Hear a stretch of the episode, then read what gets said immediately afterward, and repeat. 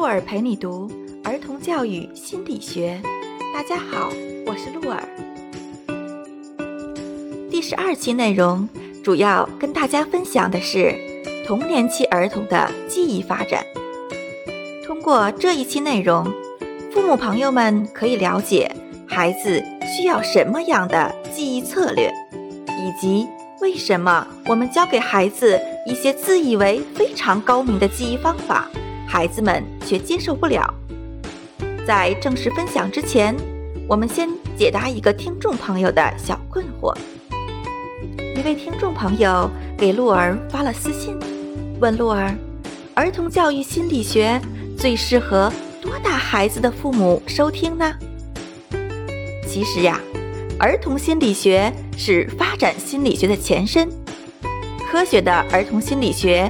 产生于19世纪的后半期，德国的生理学家和实验心理学家普莱尔于1882年发表了《儿童心理》一书，被公认为是儿童心理学诞生的一个标志。在第一期内容中，我们提到过，奥地利精神病学家阿德勒是精神分析学派代表人物之一，是个体心理学的创始人。人本心理学的先驱，与弗洛伊德、荣格并称为二十世纪的三大心理学家。儿童心理学作为个体心理学的一个分支，研究的是零至十七八岁的人类个体，并且将人类个体的心理发展划分为婴儿期，也就是零至三岁；幼儿期，三至六七岁；童年期。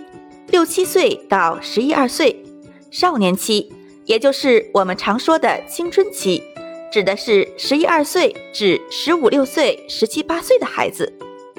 所以说呀，咱们的专辑内容非常适合备孕期的父母以及孩子在成年前各个年龄段的父母们。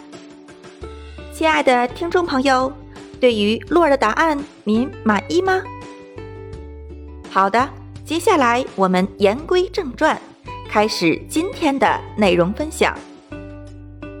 在童年期，也就是我们刚才介绍过的六七岁到十一二岁，儿童记忆能力的培养至关重要。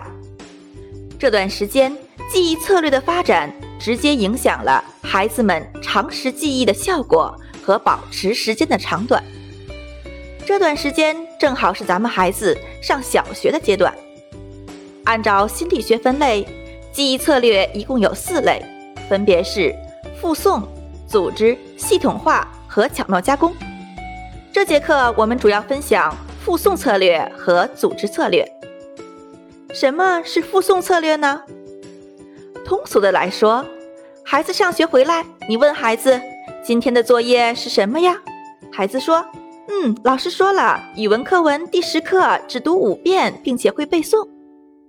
您看，这就是孩子的老师在应用复诵策略，帮助孩子们提高记忆的储量。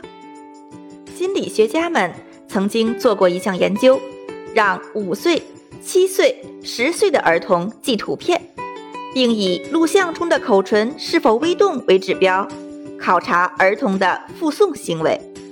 你们猜结果是什么？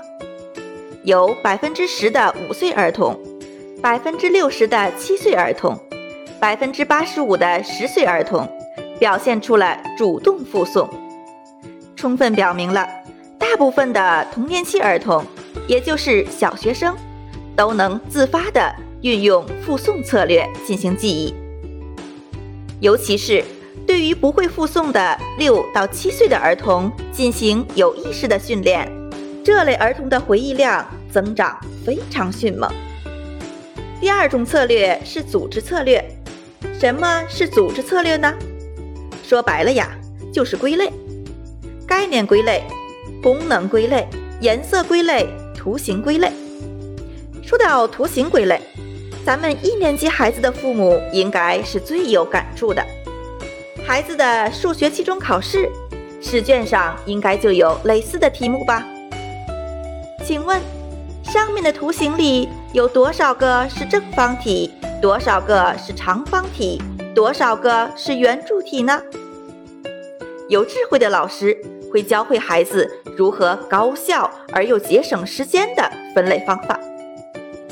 这时候，听众朋友们可能会问洛儿：为什么幼儿园的时候老师们没有将这类问题加入到教学工作中呢？因为呀，对于四五岁的小年龄儿童来说，这种记忆策略的提示并没有什么效果，也就是我们心理学上常说的中介缺失。那为什么到了孩子三四年级的时候？这类题目就不再是考试的重点了呢，因为呀，十岁以后，孩子们都充分掌握了组织策略，已经不需要老师再进行提示和强化了。这时候我们就知道，对于六岁到八岁的小学生来说，组织策略的指导是最有效果的。好了，父母朋友们。我们今天的内容到这里就结束啦。下一期内容，我们继续分享童年期儿童的另外两个记忆策略：系统化策略和巧妙加工策略。亲爱的听众朋友们，如果你对如何提高孩子的记忆能力非常感兴趣，那就一起期待明天的内容吧。我们下期再见。如果你觉得我们的分享还不错的话，就推广给你身边的父母朋友们吧，让我们共同学习，共同成长，一起做有效能的父母吧。